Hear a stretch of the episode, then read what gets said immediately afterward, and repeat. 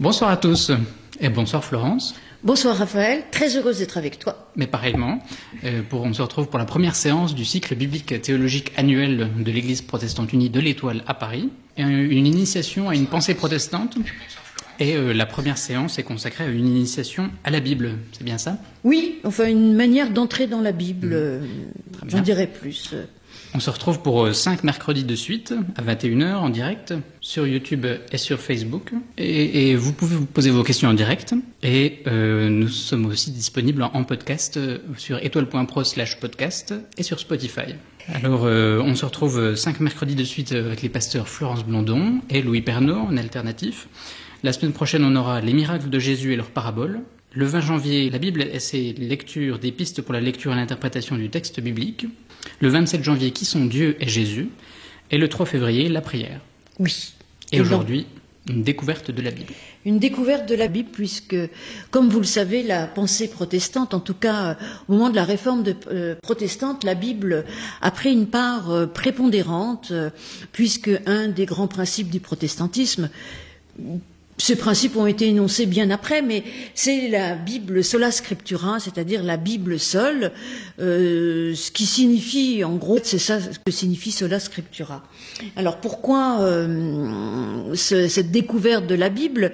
Parce qu'en réalité, aujourd'hui, c'est un texte qui peut paraître étrange, étranger, qui a été écrit il y a déjà un certain temps, qui est d'une certaine complexité.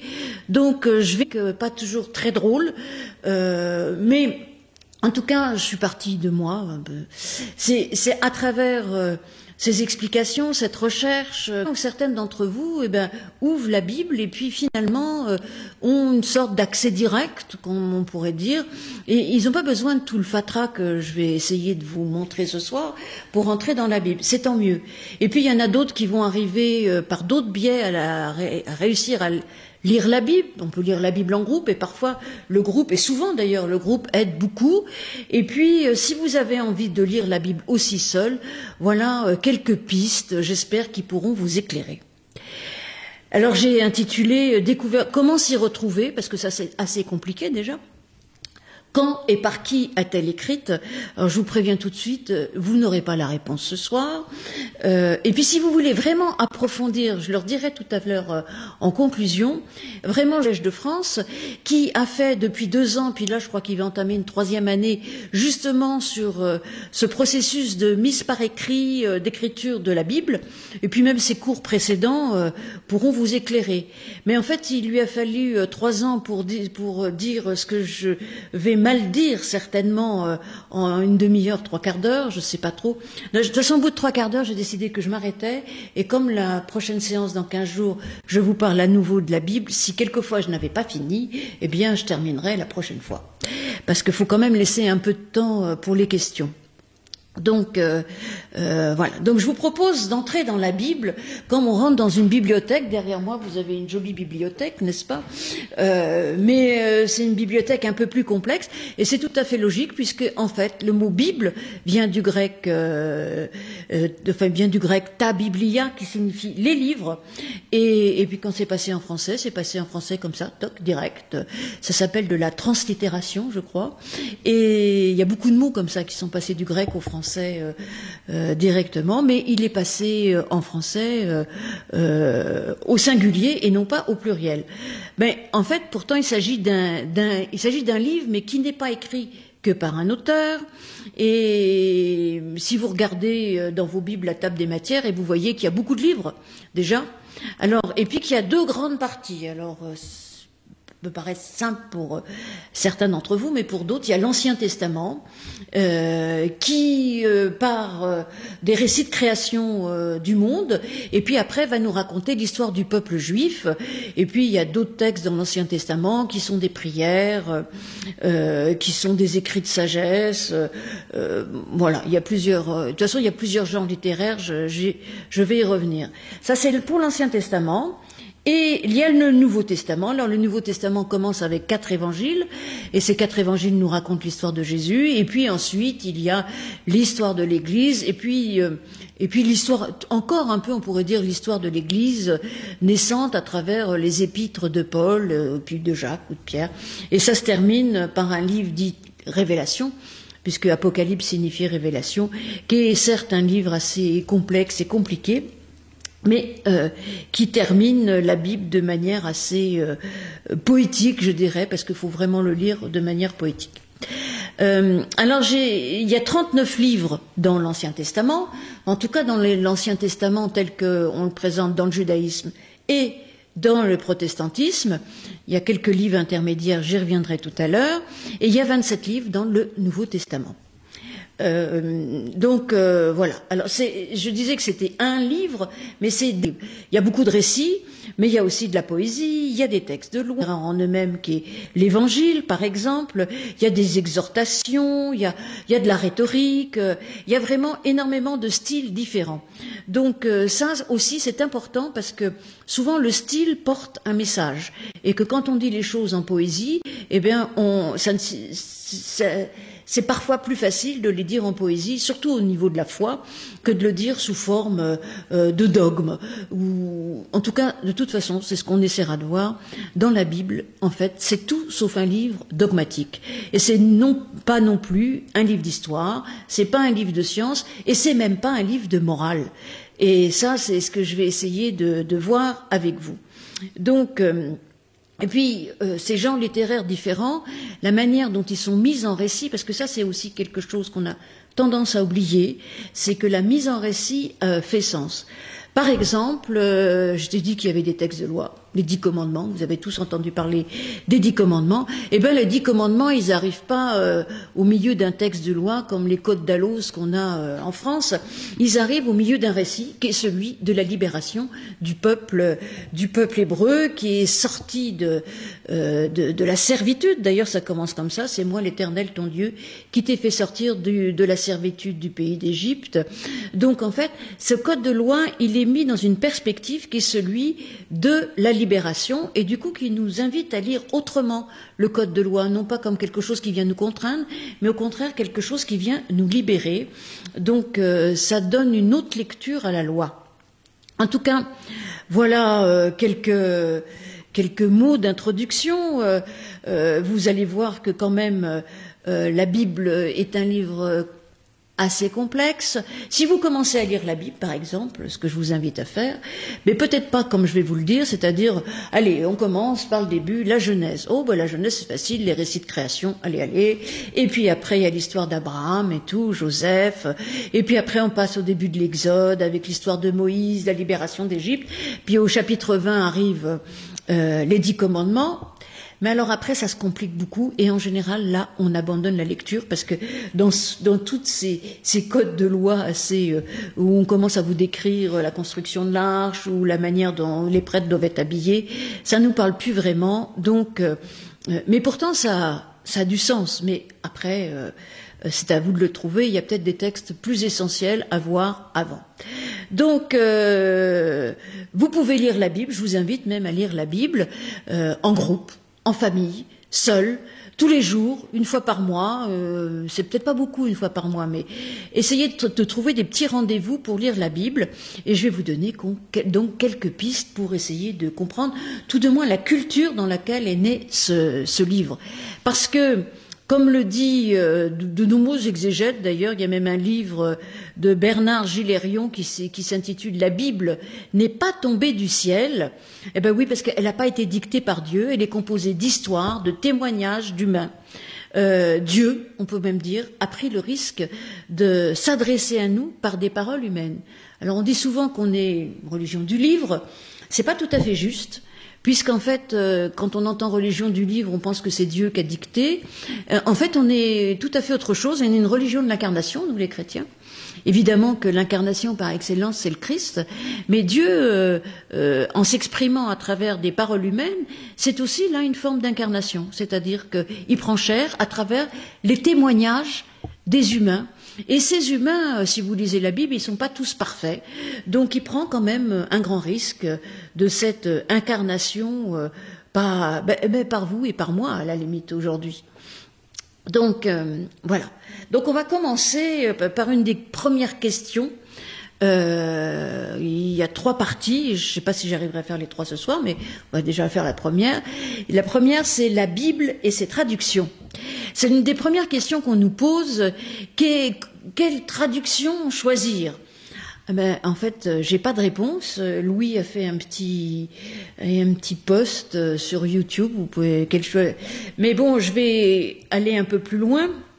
Dans l'idéal, bien sûr, ce serait de lire le texte dans sa langue originale. J'ai bien dit dans sa langue originale et non pas le texte original. Ça, je vous expliquerai tout à l'heure pourquoi je ne dis pas le texte original.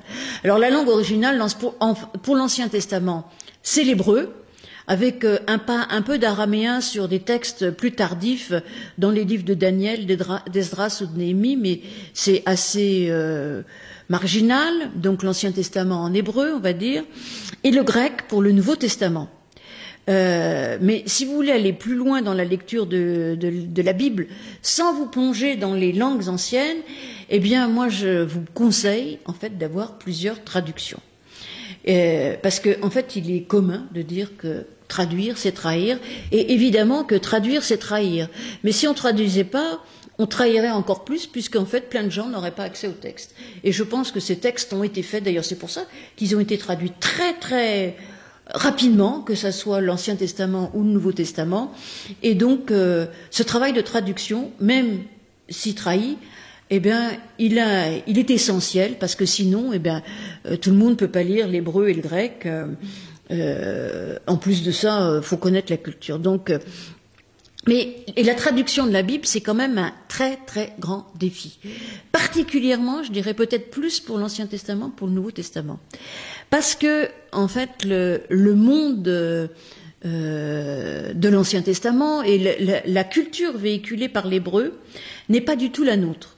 Euh, elle est complètement différente. La poésie, par exemple, en hébreu, a beaucoup de répétitions, euh, des synonymes, et, ça donne énormément, de sens d'ailleurs, euh, cette poésie qui, porte un texte et qui porte une pensée et qui porte une foi, eh, bien, euh, c'est intraduisible en français.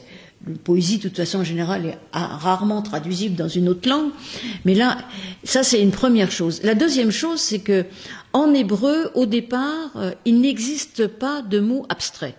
C'est-à-dire qu'à chaque fois que vous avez quelque chose qui est abstrait euh, dans le texte, euh, quand c'est traduit en français, au départ, il y a un mot très concret.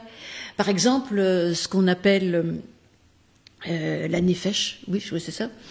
Je les confonds tous. Alors voilà, ce qui va être traduit par âme, eh bien, au départ, c'est le mot, ça veut dire gosier là. Voilà. C'est vrai que quand on vous appuie sur le gosier, vous n'avez plus trop de souffle, donc euh, euh, vous risquez de mourir, ça c'est sûr.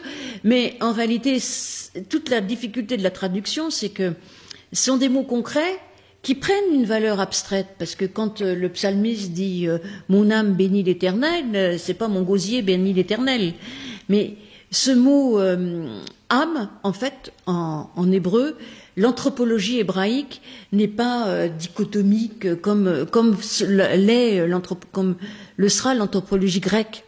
Et donc, en fait, euh, euh, aujourd'hui, d'ailleurs, certaines traductions, à juste titre, ne traduisent plus, par exemple, mon âme bénit l'Éternel, mais de tout mon être, je bénis l'Éternel. C'est-à-dire qu'il y a bien une différence entre le corps, la chair, l'âme, ces mots que je dis en français, mais en réalité, il n'y a pas de, il n'y a pas de séparation en fait. L'humain est un tout et il n'est pas question de ces petites âmes qui s'envolent, qui s'envoleraient au moment de la mort, euh, comme on peut l'avoir euh, dans certains catéchismes ou dans certaines images aujourd'hui. Donc il, y a cette difficulté. Première difficulté. Première difficulté qui a toujours existé puisque comme je vous en parlerai tout à l'heure, la Bible en hébreu a été traduite en grec assez rapidement.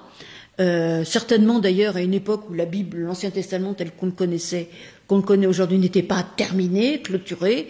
Donc au IIIe siècle avant Jésus-Christ, euh, euh, ce texte qui était suffisamment important, en tout cas le Pentateuque, a été traduit de l'hébreu au grec puisque il y avait des juifs qui vivaient en diaspora et qui maîtrisaient plus tellement l'hébreu, donc on l'a retranscrit en grec. Et, en fait, le jour où on est passé de l'hébreu au grec, on est passé du mot euh, gosier âme, euh, traduit euh, par psyché, qui est vraiment l'âme en grec. Et là, pour le coup, euh, dans, dans, le monde grec, la psyché est vraiment séparée du corps. Donc, euh, donc voilà. Mais ça, c'est la première chose. La deuxième chose, c'est euh, la polysémie des, ou la polysémie, je sais jamais euh, comment faut dire. Polysémie, je crois. Oui. des mots en hébreu, rares sont les mots qui n'ont qu'un sens. La plupart des mots ont plusieurs sens. Par exemple, le mot que vous connaissez très bien, qui, qui traduit par heureux, alors qu'on trouve dans les béatitudes dans le Nouveau Testament, mais qui est aussi l'ouverture des psaumes. Heureux l'homme qui ne marche pas selon le conseil des méchants. Donc heureux, bah oui c'est vrai, ce mot hacher signifie heureux, bonheur, bienheureux, enfin vous voyez un peu, il y a vraiment cette idée-là. Mais dans cette racine en hébreu, il y a aussi la notion, ça, signifie aussi, c'est même pas la notion, de marcher en marche, de mouvement, de se mettre debout et puis et puis il faut y aller, il faut aller. D'ailleurs, euh, André Chouraki, qui est un, un des traducteurs, euh, un des nombreux traducteurs de la Bible et qui est juif, et je vous conseille d'ailleurs d'avoir une Bible Chouraki, même si de toute de c'est pas toujours évident, eh bien, a traduit par en marche. Et puis, on peut encore aller plus loin avec cette racine, puisque ça signifie aussi être droit, euh, marcher droit, marcher juste. Donc, vous voyez, il y a aussi cette notion de justice. Et finalement, dans les psaumes, la notion de justice est quand même extrêmement présente. Donc, euh, c'est pratiquement intraduisible. Donc, euh, voilà, il faut faire des choix. Et c'est pour ça que ayez plusieurs Bibles, parce que si vous avez votre, euh, je vais y venir tout à l'heure, une bonne vieille seconde protestante, vous verrez heureux, comme dans la plupart d'ailleurs des traductions, et puis ou bien heureux, euh, euh, suivant. Mais et puis de temps en temps, vous allez tomber sur Shoraki qui vous dit en marche. Donc vous dites tiens, il y a quand même quelque chose là. Quel sens choisir? Ne choisissez pas parce que je pense qu'il faut garder tout. Mais en français, c'est impossible. Voilà. Alors, de temps en temps, il y a des gens qui ont des, qui ont des astuces, n'est-ce pas, euh, pour sortir de cela, euh, euh, mais qui sont plus du tout des traductions, mais qui quand même donnent, nous donnent une idée de ce que c'est. Et j'aime bien, c'est Elian Cuvillier, qui est professeur à la faculté de théologie protestante de Montpellier, et qui a traduit, lui, par vivant. Voilà. Bon, donc après tout ça. un autre exemple, c'est le mot Adam. Alors, évidemment, comme il arrive au tout début de la Bible, le mot Adam, euh, évidemment qu'il il est important. Ce, ce, mot. Et alors on en a fait un nom propre. Mais en réalité, dans la Bible, c'est pas vraiment un nom propre, Adam. Adam, ça vient du mot, c'est pour ça que c'est bien de faire de l'hébreu, euh, mais ça vient c'est la même racine que le mot Adama qui signifie terre. Euh, poussière, enfin bon, c'est ce qui vient du sol. Alors il y a de, plein de solutions pour ça. Parce que pour, pour comprendre que Adam, qui veut dire l'humain, euh, et a été pris du sol, vient de la terre, ben, en hébreu c'est assez clair. Euh, en français, euh, ben, humain et terre ou sol ou poussière, euh, euh c'est pas du tout la même euh, la même racine. Alors euh, André Chouraki, lui a traduit Adam par le glébeux, ce, que, ce qui est pas merveilleux, et la glèbe pour la terre. Donc pourquoi pas, hein, je veux dire. C'est et puis il y a plus près de nous un exégète catholique que j'aime particulièrement qui s'appelle André Vénin et qui, qui enseignait, je ne sais pas s'il enseigne encore, à la faculté de Louvain, euh, excellent exégète qui a écrit des, livres tout à fait passionnants.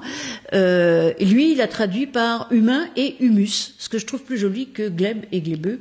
Mais bon, après, euh, voilà, c'est pour que vous compreniez un peu la difficulté de la traduction et qu'aucune traduction donc peut être euh, une bonne traduction.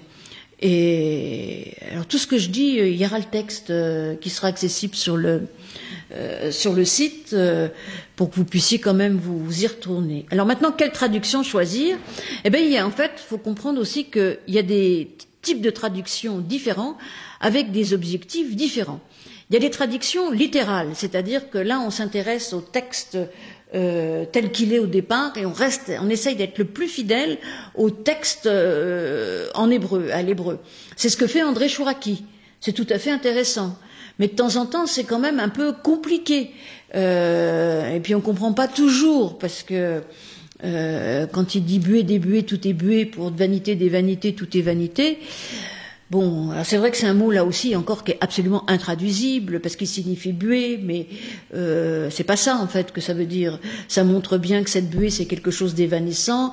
Donc après, euh, il y a des gens qu'on traduit par euh, euh évanescence, par illusion, par fumée, par plutôt que par vanité ou par absurdité. Enfin bon, il y a plein de possibilités de, de traduction là aussi, mais que parfois, si vous lisez André Chourac c'est un peu compliqué parce qu'il reste tellement littéral qu'on arrive à oublier, on, a, du mal à rentrer dans le, sens euh, plus spirituel, je dire, enfin spirituel, plus abstrait, enfin bon.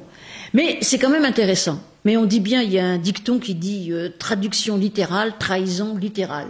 Mais je pense que c'est un peu dur parce que toutes les traductions sont des trahisons, comme je le disais. Donc, euh, voilà. Alors ça, c'est le premier type de traduction. Il y a Chouraki, puis il y a pas mal de, euh, penseurs juifs euh, qui se sont euh, attelés à, ce type de traduction. Il y en a des très très jolis, hein, mais bon, je vais surtout vous laisser avec André Chouraki.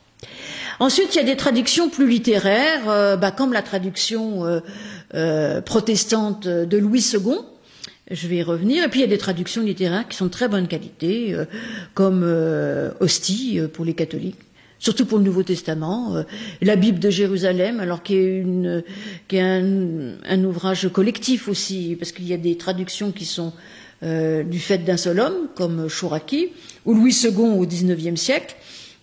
Hostie, et puis après, aujourd'hui, on pourrait dire que la plupart des, des Bibles sont des traductions collectives, sont des collectifs qui traduisent la Bible, et c'est pas tout à fait la même chose. Donc, euh, c'est des traductions qui essayent de pas trop s'éloigner du texte source, mais qui essayent de garder des qualités littéraires euh, et puis d'actualiser quand même. C'est pour ça que la traduction qui a été faite par Louis II, qui a eu énormément de succès à la fin du XIXe siècle, euh, eh bien, a été revue euh, plusieurs fois. Euh, une fois en 60, enfin, entre autres, celle de 1978 des traductions à la colombe, parce qu'il y a une colombe gravée sur le. On doit en avoir une là. Je sais plus, enfin bon, bref. Et il y a une colombe gravée sur la couverture, donc c'est la seconde, on l'appelle second à la colombe, qui, pour moi, personnellement, est une des meilleures traductions. Euh, mais qui n'est pas parfaite, je reconnais. Et puis elle a été de nouveau revue en 2002, euh, ce qu'on appelle la NBS, c'est-à-dire Nouvelle Bible Second. Alors là, ça a été quand même très très gros travail de d'actualisation et à mon avis euh, euh, qui peut qui, qui, est parfois bonne. Mais alors moi il y a quelque chose qui, est, qui que j'ai énormément regretté c'est que euh, le mot, euh, je parlais des problèmes de traduction, il y a plusieurs mots pour dire Dieu dans l'Ancien Testament, et il y a entre autres le nom propre de Dieu, euh, qui est Yahvé, alors c'est ce qu'on appelle le tétragramme, Y-H-W-H, parce qu'il n'y a pas de... Il n'y a pas de voyelle en hébreu, que les, on ne prononce pas trop parce que fait les juifs ne le prononcent pas. Donc moi, je le prononce de temps en temps, mais j'essaye de pas trop le prononcer. Et en tout cas, il est traduit comme les Juifs quand ils, quand ils le lisent prononcent pas Yahvé, mais prononcent Adonai, ce qui veut dire Seigneur. De nombreuses Bibles ont traduit Seigneur. Or, la Bible seconde avait traduit par éternel, ce qui, ce qui reprend le, ce que dit la fin à l'Apocalypse quand il dit euh, euh, j'étais, euh, j'étais, je suis, je serai. Même si vous prenez quand Dieu se présente dans le buisson ardent et je suis celui qui serait. Enfin bon, il y, a une intemporalité là qui, qui, marque bien que Dieu échappe à notre temps. Il est et c'est éternel et à quelque chose de tout à fait moi qui me rejoins beaucoup. Et je trouve dommage qu'on ait abandonné éternel. Alors euh, je, suggère aux prochains traducteurs de la nouvelle nouvelle Bible second de revenir euh, à un protestantisme un peu pur et dur, mais en tout cas à notre euh, et de retraduire par éternel. C'est d'ailleurs ce qu'ont fait les Juifs dans la Bible du rabbinat. Donc voilà. Ça c'est pour les Bibles littéraires, donc vous pouvez en avoir une. La Bible de Jérusalem est et, la Bible hostie, très bien. Puis il doit y en avoir d'autres, à vrai dire. Euh, euh je les connais pas toutes. Vous pouvez aussi lire la Bible dans des vieilles, vieilles, euh, des, anciennes traductions. Euh, euh du, du siècle. Donc c'est assez drôle, c'est joli, c'est fleuri, et puis ça vous donnera euh, des idées. La traduction Castellion, moi je l'aime bien. Bon, euh, c'est parfois aussi un peu compliqué. Là. Déjà que le texte biblique est compliqué, si en plus on le lit dans le, dans le France, dans Vieux François, euh, c'est pas toujours. Mais bon. Et puis il existe une traduction tout à fait euh, typique et qui est unique au monde, qui est vraiment une traduction qui n'existe qu'en France, qui est la traduction œcuménique de la Bible dite Tob. Alors celle-là, elle est intéressante parce qu'en en fait, c'est des catholiques et des protestants qui se sont mis ensemble pour traduire la Bible. Et, c'est vraiment intéressant. Alors au début, ils voulaient, ils avaient la visée de faire une édition scientifique. Alors pour les protestants, c'était un peu compliqué parce qu'au XVIe siècle, une des, choses sur lesquelles il y a une rupture entre les Bibles catholiques et les Bibles protestantes, en dehors du fait euh, de la traduction langue vernaculaire, de revenir à, l'hébreu et au grec pour la traduction, l'autre euh, geste en fait qu'ont fait les protestants, c'est de ne plus mettre de notes dans la Bible. Parce qu'à l'époque, les Bibles étaient pleines de glosses tout autour, il y avait ça de texte biblique, et puis autour, il y avait tout ce que disait l'Église. Ça, les protestants disent non. On revient le texte biblique en français pour les Français, en allemand pour les Allemands, en italien pour les Italiens. Euh, donc euh, voilà, le texte en langue vernaculaire, mais sans notes. Il a fallu attendre quand même le XXe siècle et ce travail œcuménique pour qu'on se dise bah, de temps en temps quand même c'est pas mal d'avoir des notes de lecture. Bon, il y avait bien évidemment quelques renvois, euh, par exemple quand vous lisez euh, les béatitudes euh, chez Matthieu, on vous disait que chez Luc ça existait aussi. Voilà, ou quand il y avait des citations dans le Nouveau Testament, de l'Ancien Testament, ça vous donnait les les références, mais c'était quand même assez succinct. Et on a réintroduit des notes dites scientifiques dans la TOB, puisqu'il y a deux versions de la TOB, il y a la traduction et il y a aussi la version dite intégrale avec notes, des notes scientifiques tout à fait intéressantes. Et au début, donc, ces catholiques et ces protestants, qui vivaient très bien ensemble, voulaient prendre, je crois, la traduction de la Bible de Jérusalem, puis après, pour des, droits d'édition et tout ça, ça a été très compliqué, et je crois qu'ils ont dit, ben, tant pis, on va traduire. Et ils sont mis à traduire ensemble. Il y a une très jolie photo, on voit ces messieurs assis avec les dames qui leur servent le thé. Euh, donc c'est assez drôle, ça se passait dans les années 70, n'est-ce pas? Mais aujourd'hui, maintenant, il y a de nombreuses femmes quand même qui sont capables de traduire la Bible, ça se passe. Et d'ailleurs, dans les traductions plus récentes, il y a quand même pas mal de femmes qui ont participé. Mais ça, c'est, ça, ça, ça fait rire quand on voit les photos. Bon. Donc, euh, euh, ça c'est pour la top, mais ça, ça n'existe qu'en France c'est quand même bien. On a quand même quelques trucs hein, dont on peut être fier, parce que même si c'est pas une traduction extraordinaire, cette histoire de notes, elle est importante. Elle est d'autant plus importante, c'est que la NBS, la Nouvelle Bible Second, là aussi il y a deux éditions. Il y a une édition pour tout le monde. Là, vous pouvez en, petit euh, traduction avec quelques petites notes en dessous. Et puis il y a une édition euh, plus scientifique euh, qui est avec notes, je sais plus comment ça s'appelle. bon, il y a une grosse édition avec des notes tout à fait intéressantes. Version d'études. La version d'études, merci. La version d'études euh, qui est des notes tout à, fait, tout à fait intéressantes, un peu différentes de la TOB.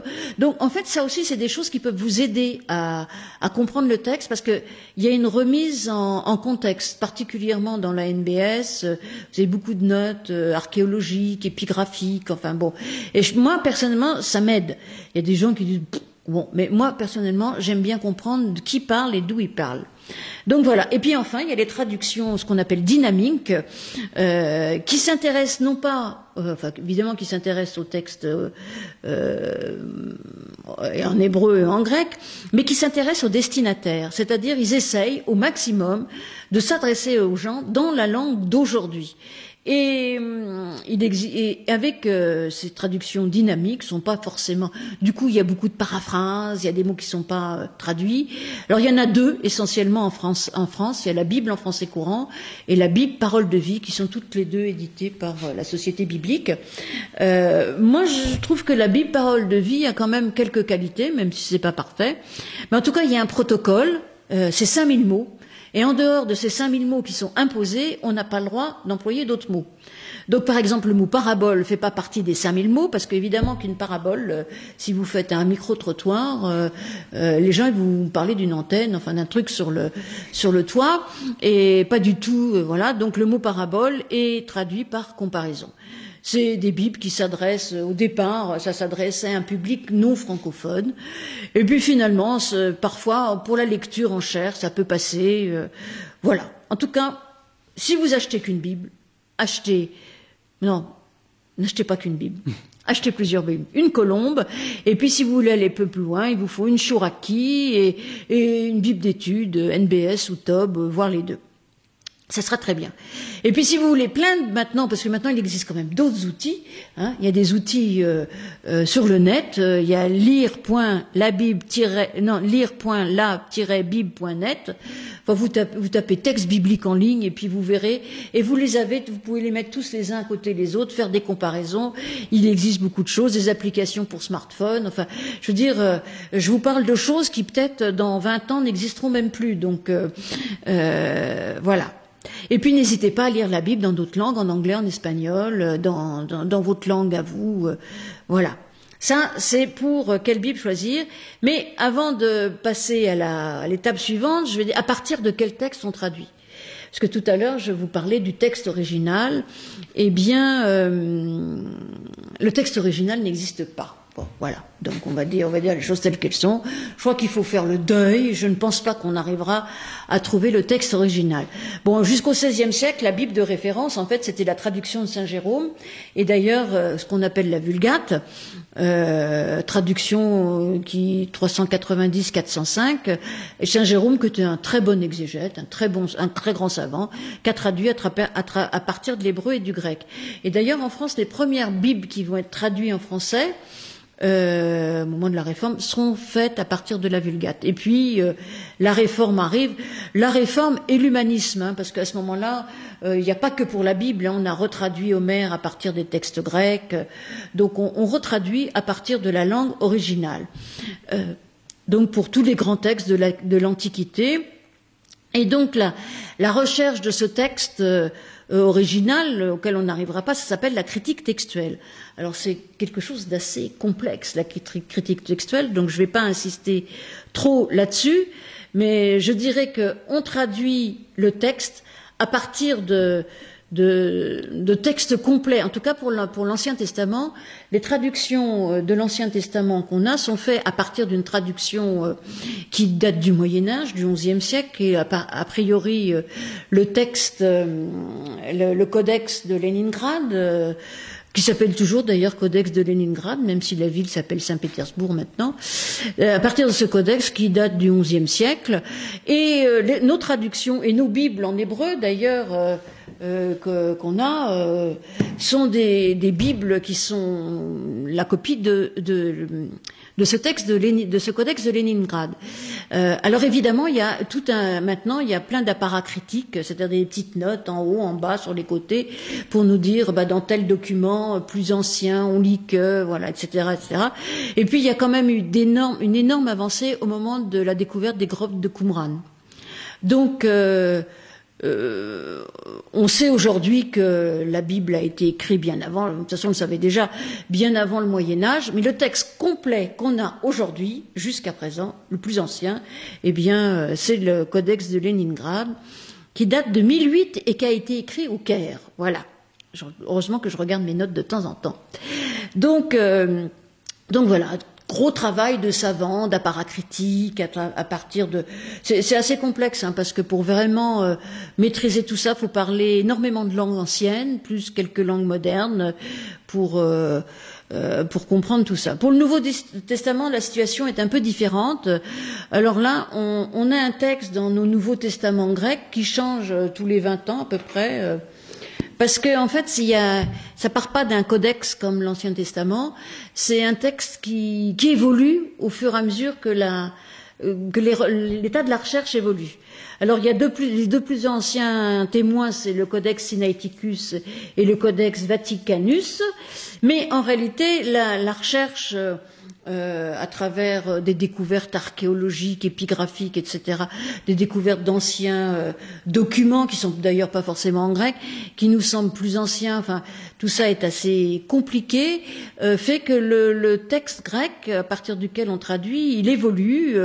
et il y a bien une édition du Nouveau Testament en grec, le Novum Testamentum grec, qui est chez Nestla Aland, voilà. Euh, et qui a beaucoup aussi de ce qu'on appelle d'apparat critique, de petites notes et tout ça.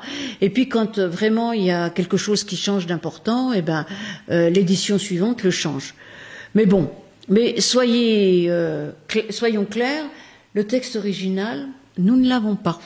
Et à mon avis, il y a peu de chances qu'on l'ait un jour. Voilà. Maintenant, on va parler de la Bible. Il est quelle heure? Très rapidement, je ne vais pas mm. pouvoir faire tout. La Bible et sa composition. Donc, euh, c'est ce qu'on appelle le canon biblique, du mot grec canon qui signifie grec et qui signifie règle. Donc, euh, voilà. Euh, donc, pour l'Ancien Testament, le canon biblique. alors, déjà, quand on parle d'Ancien Testament, il faut s'entendre. il y a plusieurs c'est pas qu'il y a plusieurs types d'Ancien Testament. Rapidement, on peut dire que l'Ancien Testament, c'est la Bible juive. Mais c'est pas tout à fait juste. Vous allez voir pourquoi. Donc, euh, en tout cas, la, Bible hébraïque, qui est pas tout à fait notre Ancien Testament, a été, le canon a été clôturé euh, dans les années 70 après Jésus-Christ, quand, euh, en fait, le judaïsme qu'on connaît aujourd'hui va naître. Euh, il y avait un judaïsme avant qui était divers, varié, et quand on, comme on le voit dans le Nouveau Testament, il y avait euh, des, euh, des pharisiens, des sadducéens, des zélotes, des esséniens, enfin bon, il y avait plein de courants, des, des gens comme Jean-Baptiste qui probablement était encore un autre courant du judaïsme, il y avait plein de courants. Et en 70 après Jésus-Christ, les Juifs se font chasser de Jérusalem, et là ils vont créer une école. Euh, et c'est, en fait, c'est pratiquement le début du rabbinat tel qu'on le connaît aujourd'hui. Avant, euh, il n'y avait pas vraiment de rabbin, il y avait des synagogues, il y avait, mais en tout cas, et à ce moment-là, ils veulent absolument se démarquer des, des chrétiens et disent, eh ben, on va clôturer notre canon. Et là, ils se réunissent entre eux et clôturent le canon de l'Ancien Testament, euh, de ce qu'on appelle la Bible hébraïque, qui sont les livres qu'on a dans les Bibles protestantes. Mais pas dans le même ordre. Je dis ça parce que ça peut paraître anecdotique cette histoire d'ordre, mais en tout cas la Bible euh, hébraïque, qui s'appelle, bon alors souvent les Juifs disent la Torah pour toute la Bible, mais en fait on dit aussi le Tanakh, ce qui veut dire, qui Tanakh c'est en trois parties, c'est la Torah, les Nebi'im, c'est-à-dire les prophètes, et les Ketuvim, les écrits. Donc en trois parties. Euh, euh, la Torah, c'est ce qu'on appelle nous le Pentateuque dans nos Bibles. Ça, tout le monde est d'accord. De Genèse, euh, Exode, euh, Lévitique, Nombre et Deutéronome, on est tous d'accord là-dessus. Et puis après, ça se complique parce que nous, on va avoir des livres historiques, des livres, je sais plus, poétiques. Enfin bon. Et et donc c'est pas le même ordre. Ça peut paraître anecdotique, mais en fait cette histoire d'ordre, elle est importante. A priori, nous les chrétiens, catholiques et protestants, nous aurions euh, adopter l'ordre euh, de la Bible grecque. Je vais, y venir. Euh, des, dite des Septembre, qui est la traduction grecque de cet Ancien Testament qui date du 3e, 2e siècle avant Jésus-Christ. Donc, en tout cas, la clôture de la Bible hébraïque, c'est 70 après Jésus-Christ. Donc, donc le canon, là, est, il est assez simple, tel qu'on l'a. Donc ça a été un peu discuté. Il y a des livres qui ont eu du mal à rentrer, comme le Cantique des Cantiques, comme l'Ecclésiaste. Euh, et puis finalement, ils sont rentrés. Et puis il y a des livres qui ne sont pas rentrés, qui auraient pu rentrer. Le livre des Maccabées, par exemple, qui est quand même l'histoire euh, du, judaïsme, même des livres comme Judith, euh, auraient pu rentrer. Mais ils ne sont pas rentrés parce qu'ils ont été écrits en grec directement. Donc c'est des livres plus récents et qui n'ont pas été écrits en hébreu parce qu'il faut bien comprendre que l'hébreu, euh, c'était pratiquement une langue morte à l'époque, qu'on parlait grec, qu'on parlait araméen et qu'on parlait plus beaucoup hébreu. C'est aussi pour ça qu'on traduit en grec.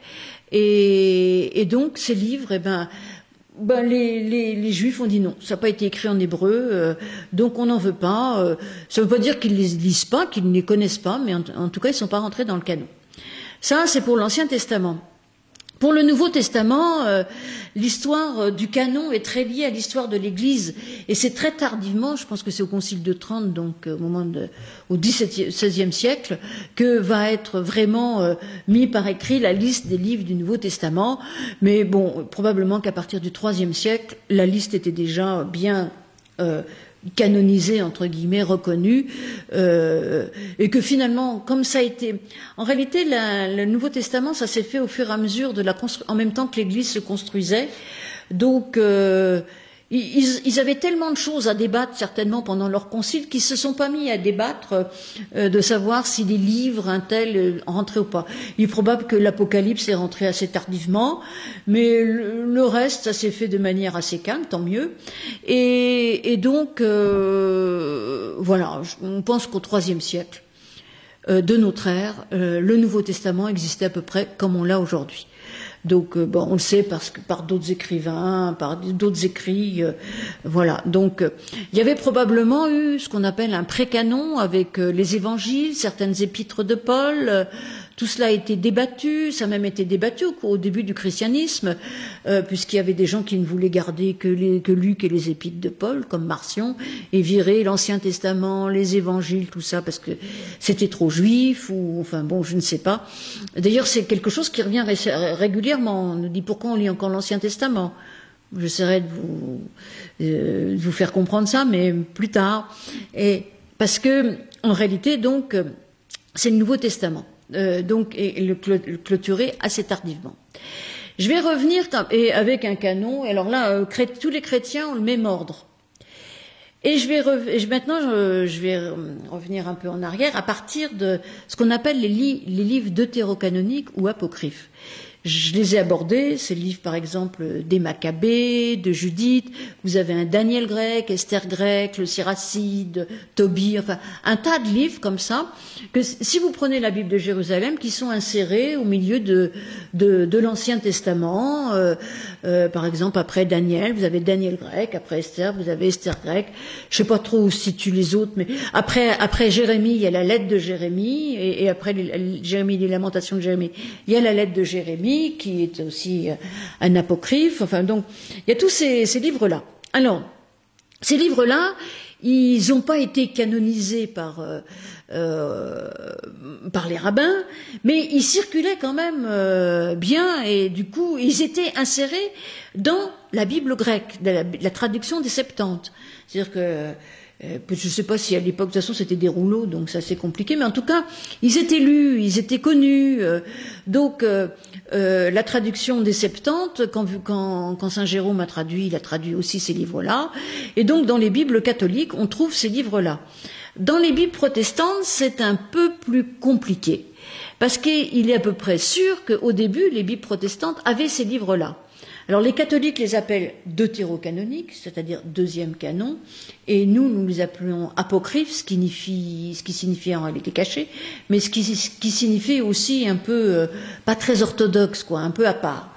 Euh, donc les protestants les ont mis, un certain temps, dans leur Bible d'ailleurs, entre l'Ancien Testament et le Nouveau Testament. Ça, ce sont ces livres-là, donc euh, voilà.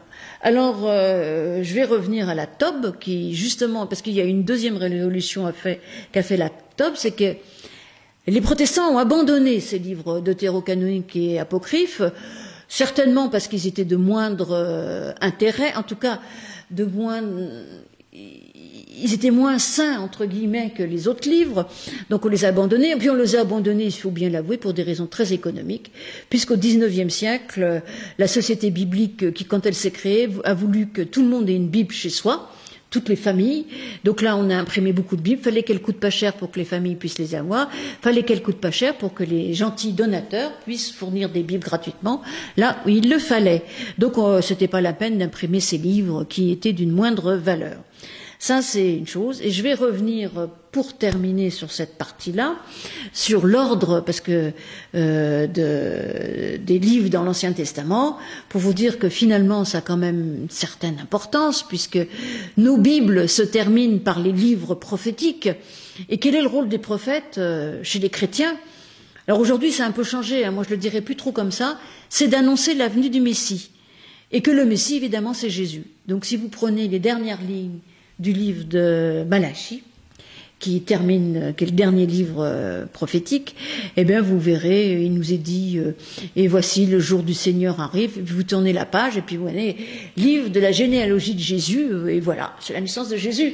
Donc maintenant il y a plein de notes dans nos Bibles, mais il faut, faut imaginer qu'au début on passait de l'un à l'autre et que voilà le jour du Seigneur, et eh ben et voilà Jésus qui naît. Donc on voit bien que là il y a vraiment une une visée théologique très claire.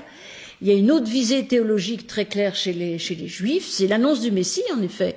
Mais puisque ça se termine par la fin des chroniques euh, chez les, chez les, dans la Bible hébraïque, à la fin des chroniques, qu'est-ce qu'on annonce? Eh bien, la reconstruction du temple de Jérusalem, qui a été détruit en 587 avant Jésus-Christ par les, euh, par les Babyloniens, et que le Messie, dans le livre d'Ésaïe, par exemple, c'est Cyrus, le roi de Perse, qui va autoriser le retour des Juifs à Jérusalem et la reconstruction du temple. Donc en fait, on est sur une visée peut-être messianique, mais en, tout cas bien concrète aussi, qui est celle de la reconstruction du temple et du retour, euh, à Jérusalem d'un peuple qui était bien éprouvé. Donc on voit que la, la visée n'est pas la même et que l'ordre dans lequel on met les choses eh ben, donne un tout autre sens. Voilà j'avais dit oui, ben je m'arrête. Hein. Et donc je continuerai la prochaine fois euh, euh, à partir de normalement qu'est-ce que c'est ma troisième partie, c'est quand et qui l'a écrit? Alors vous pouvez poser des questions en direct. Euh, je rappelle, on en a une question de Sophie qui nous demande un plan de lecture possible dans la Bible. Avec, elle dit, les textes les plus importants. J'imagine pour quelqu'un qui commence. Oui, alors moi j'inviterais à commencer par les évangiles. Hein c'est quand même euh, une bonne entrée pour les chrétiens. Euh, moi, j'aime euh, particulièrement l'évangile de Jean, mais je suis pas sûre que que ce soit l'évangile le plus facile d'accès. Maintenant, si vous voulez, on peut commencer, éviter de commencer par l'évangile de Marc, voilà. Après, non mais je suis toujours assez, je marche, parce qu'on peut commencer par Matthieu, alors ça, une généalogie, vous pouvez la passer vite, et puis après, vous êtes tout de suite dans le bain avec Matthieu. Euh, mais Matthieu a beaucoup de passages un peu apocalyptiques, un peu, euh, il est parfois dur et tout. Marc est, assez dur, euh, assez ramassé. Moi, j'aime beaucoup aussi, mais bon, l'évangile de Luc est certainement l'évangile le plus simple d'accès. Voilà. Donc, lisez Luc, vous allez rencontrer un Jésus très compatissant qui évangile qui parle beaucoup du pardon, qui parle beaucoup de l'amour, et c'est bien. Et puis, puis moi, Jean, ça me transporte, mais ça, c'est c'est très personnel. Mais commencer par les évangiles. Moi, je pense que le livre de la Genèse est tout à fait euh, facile d'accès et, et c'est quand même une, une base importante euh, euh, et, et, euh, alors évidemment, quand on lit l'Ancien Testament, faut pas le lire tout à fait comme le Nouveau Testament, mais c'est une histoire humaine, c'est plein d'humanité, et c'est des humains qui essayent de se battre pour survivre, pour euh, pour que leur foi puisse se transmettre, pour que pour pouvoir avoir une descendance. Enfin, je veux dire, c'est très humain, et, et moi j'aime bien parce qu'il y a cette patte humaine, et qu'au milieu de ça, eh ben, il y a Dieu quand même qui à l'œuvre derrière avec euh, des choses assez exceptionnelles. Donc vous pouvez lire le livre de la Genèse. Et puis après, euh, que dire, lisez les actes des apôtres. Euh, c'est l'histoire de l'Église naissante, c'est important, je veux dire, ne serait-ce que pour la culture. Et puis lisez, euh, lisez Paul. Mais si vous lisez Paul, commencez pas par les lettres aux Romains, euh, lisez l'Épître aux Galates, six chapitres, je crois, beaucoup plus facile d'accès. Euh, lisez. Après, si vous aimez, de temps en temps, euh, au milieu de tout ça, vous pouvez lire des psaumes. Vous n'êtes pas obligé de lire les 150 à la suite, mais un psaume euh, par semaine ou un psaume par jour, je ne sais pas. En tout cas, il existe des listes de, des listes de lecture qui, vous, qui peuvent vous conduire. il y a une liste de la Fédération protestante qui s'appelle la Bible en six ans, qui vous invite à lire tous les jours. La Bible, euh, eh ben, si vous la lisez tous les jours, au bout de six ans, vous aurez lu une fois en entier l'Ancien Testament et deux fois le Nouveau Testament. Et alors, c'est-à-dire que, eh ben, ils ont fait les choses suffisamment intelligemment pour que euh, ben, vous sombriez pas. Par exemple, quand vous êtes euh, dans, dans, des passages prophétiques assez compliqués euh, de Jérémie, euh, vous allez rester dix jours sur Jérémie, puis après, hop, on vous passe sur quelque chose d'un peu plus léger, euh, voilà. Après, c'est ça m'est compliqué de répondre parce que moi, particulièrement, ah bah si, lisez Jonas, voilà. Lisez Ruth, lisez Esther. Ce sont des petits livres qui sont tout à fait lisibles, qui sont des récits, qui peuvent être drôles et vous comprendrez tout. Voilà, lisez. Mais après, moi, si on me demande mon livre préféré, c'est le livre de l'Ecclésiaste ou Coëlette. Mais il y a des gens qui me disent mais c'est horrible Coëlette. Voilà. Alors bon, après c'est très personnel parce que c'est un livre qui est réaliste. Moi je trouve qu'il est plein moi, il est vrai, voilà. il, il, dit des choses vraies qui me rejoignent. Maintenant, après, c'est très personnel. C'est à vous de trouver votre chemin. Et puis, et puis, je pense qu'il y a plein de groupes bibliques aussi. Et c'est important aussi, quand on ne sait pas trop se retrouver, d'essayer de raccrocher un groupe biblique. Alors en plus maintenant c'est assez facile parce qu'il y a des groupes bibliques sur Zoom, euh, sur euh, euh, il y a des études bibliques où vous pouvez poser vos questions. C'est-à-dire que même si vous êtes dans un coin perdu maintenant, si vous avez une connexion, et eh ben vous pouvez suivre. Franchement aujourd'hui il y a pléthore de, de, propositions de, de, lecture de la Bible. Donc vous êtes invité à, à rejoindre ces groupes et puis à lire tout seul et puis vous pouvez continuer à nous poser des questions. En général on répond. Tout à l'heure, euh, en t'entendant, je me disais que on était appelé à beaucoup d'humilité en lisant la Bible par rapport aux questions de traduction, par rapport à, la, diversité de, points de vue qu'il y a des auteurs, parfois des, tensions, euh, mhm. des contextes. Et donc, euh, c'est un vaccin contre le fondamentalisme, je dirais. On n'a pas une vérité définitive. En tout cas, il faut faire le deuil, je crois, on peut dire ça. Oui, je crois que tu as tout à fait raison. J'ai oublié de le dire, mais tu as bien raison de le noter. En fait, j'ai parlé de la différence des genres littéraires, mais en fait, on voit très vite que dans la Bible, il y a des différences de point de vue. Il y a des différences euh, parfois fondamentales euh, euh, sur certaines choses, particulièrement dans l'Ancien Testament, mais dans le Nouveau aussi. Hein, on voit même que Jésus, par moments, arrive à, changer. D'abord, il y a quatre évangiles, c'est-à-dire que c'est quatre histoires de la vie de Jésus qui sont quand même assez profondément différentes. donc c'est vraiment, tu raison, de toute façon, c'est un livre qui est un pamphlet contre le dogmatisme. C'est-à-dire que les gens qui arrivent à écrire une dogmatique de la Bible, il y en a plein qui ont essayé, euh, eh ben je ne sais pas comment ils font. Et, et, après, quand on nous dit, c'est aussi, euh, à mon avis, un vaccin contre le fondamentalisme, parce que quand on me dit la Bible dit que, eh ben, moi, je peux vous dire que la Bible dit beaucoup de choses, mais je pense que la Bible fait surtout appel à notre discernement à notre capacité, à notre réflexion. Et quand je dis réflexion, c'est pas que euh, cognitif, hein, je veux dire, c'est aussi euh, la réflexion spirituelle. Et je pense qu'il faut pas opposer les deux non plus. Euh, d'un côté le cœur et de l'autre côté l'intellect, d'un côté la raison et de l'autre côté la foi. Je pense que la Bible travaille tout ça en même temps. Et ça, c'est important. Et c'est vrai qu'il y a vraiment, il y a du conflit dans la Bible, il y a du vrai conflit dans la Bible. Il y a parfois, bah, par exemple, on interdit l'inceste, et puis il y a des récits qui nous racontent vraiment clairement des histoires d'inceste et, et qui sont pas condamnées. Alors, euh, je ne veux pas promouvoir l'inceste parce que c'est pas du tout le. En plus, en ce moment, l'actualité est un peu chaude là-dessus. Mais si vous voulez, quand euh, Tamar, la belle-fille, qui est quand même une adulte, couche avec son beau-père, d'ailleurs, c'est un peu à l'envers. C'est, elle enfreint une loi, euh, mais elle, elle, pour protéger une loi qui lui est encore supérieure, qu'est la loi de la vie c'est-à-dire qu'elle enfreint la loi parce qu'il faut absolument qu'elle ait une descendance, parce que sinon son premier mari resterait sans descendance. Alors c'est des trucs qui nous paraissent un peu étrangers aujourd'hui, mais on voit bien qu'il y a du conflit, il y a des lois, et puis il y a des choses qui viennent contredire les lois. Et même chez les prophètes, euh, je veux dire, euh, les prophètes vont faire quelque chose et vont dire la loi ne suffit pas. C'est ce que fera le Christ d'ailleurs, euh, plus loin. La loi ne suffit pas. Il y a une loi, mais la justice veut qu'on aille au-delà de la loi lisez Osée, lisez, euh, lisez excusez-moi, Amos, lisez Miché, et vous verrez qu'il dénonce l'injustice, et il dénonce l'injustice alors que la loi est quand même appliquée. Mais ça ne peut pas suffire parce que la justice passe encore ailleurs. Donc on voit qu'il y a vraiment du conflit même sur le problème de, de, de mariage euh, avec des étrangères. À un endroit c'est interdit, à l'autre endroit c'est promu. Donc on voit bien que c'est très complexe. Et c'est ça qui est merveilleux. Il y avait la question, euh, il y a peut-être des catholiques qui nous regardent, et par rapport au livre deutérocanonique, euh, Luther disait qu'ils étaient quand même utiles et bons à lire. Oui. Alors, euh, est-ce que tu recommandes Moi, je pense qu'ils sont utiles et bons à lire. Oui, oui, oui. Mais bon, euh, Louis fait bien euh, une étude biblique sur l'Évangile de Thomas.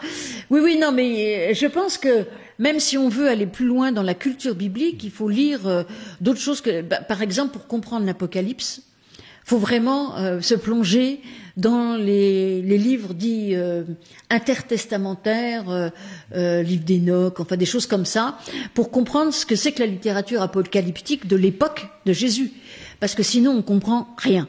Donc, euh, euh, et une, des raisons pour lesquelles faut lire l'Ancien Testament, à mon avis, c'est pas la meilleure, mais c'est vraiment le béaba et l'indispensable, c'est qu'on ne peut pas comprendre le Nouveau Testament, la culture du Nouveau Testament, sans avoir euh, l'arrière-fond de l'Ancien Testament. Et pas pour nous dire que ça annonce le Messie, euh, de toute façon, ça annonce le Messie. les, Juifs le, le cachent pas. Nous, on a vu dans le Christ le Messie, mais annoncé. Mais les Juifs l'attendent toujours, mais avec les mêmes textes. Hein. Donc, euh, en tout cas, euh, euh, faut vraiment avoir cette culture-là. Alors oui, Lisez les livres de terreau canonique. Moi, j'aime Judith, cette femme extraordinaire. Les Maccabées, quand même, c'est quand même une histoire euh, euh, importante. Alors, c'est c'est pas de l'histoire histoire, mais Toby, c'est merveilleux. Enfin, je veux dire, voilà. Et puis et puis, par exemple, les livres de terreau canonique, ils viennent nous montrer euh, les manques qui sont parfois, à mon avis, je trouve importants, et j'aime bien ces manques, qui peut y avoir dans les livres, dans les livres du canon. Par exemple, pourquoi il y a Esther et Esther grecque ben Parce que dans le livre d'Esther, Dieu n'est pas présent. Dieu est absolument absent. À part une référence qui pourrait être Dieu au plein milieu du livre d'Esther, on nous dit, on parle de Makom, ce qui est un des noms pour dire Dieu dans le judaïsme, c'est-à-dire le lieu. Mais bon, et elle prie pas, il n'y a pas de Dieu. en fait, cette histoire se passe euh, comme si Dieu était à l'action, puisqu'après tout on est, mais sans qu'on le dise eh ben, le livre d'Esther Grec va venir euh, euh, mettre un peu de spiritualité là-dedans, puisqu'il y a des prières, euh, Dieu est plus présent, etc., etc. Mais bon, moi j'aime bien le manque de temps en temps, parce que ça nous montre que Dieu est aussi à l'action dans nos vies, même sans qu'on le nomme et sans qu'on le dise, et sans qu'on le sache parfois. Et avant qu'on se quitte, j'ai envie de te demander... par rapport à nos, nos amis juifs, aujourd'hui c'est évident de lire l'Ancien Testament, et même euh, les réformateurs au XVIe siècle, pour eux, ils idéalisaient même la verita hébraïca. Oui. Mais, euh, mais ça n'a pas été évident. Pendant le Moyen Âge, on a beaucoup opposé euh, l'Église et la synagogue. Il y a toute une tradition dans le christianisme qui a essayé d'exagérer cette différence. Oui, je pense, bon, je pense qu'on essaye de passer à autre chose. Les catholiques aussi sont passés à autre chose. Je pense qu'au contraire, moi, j'aime beaucoup les commentaires. Alors c'est assez complexe, hein, je veux dire, euh, les commentaires juifs.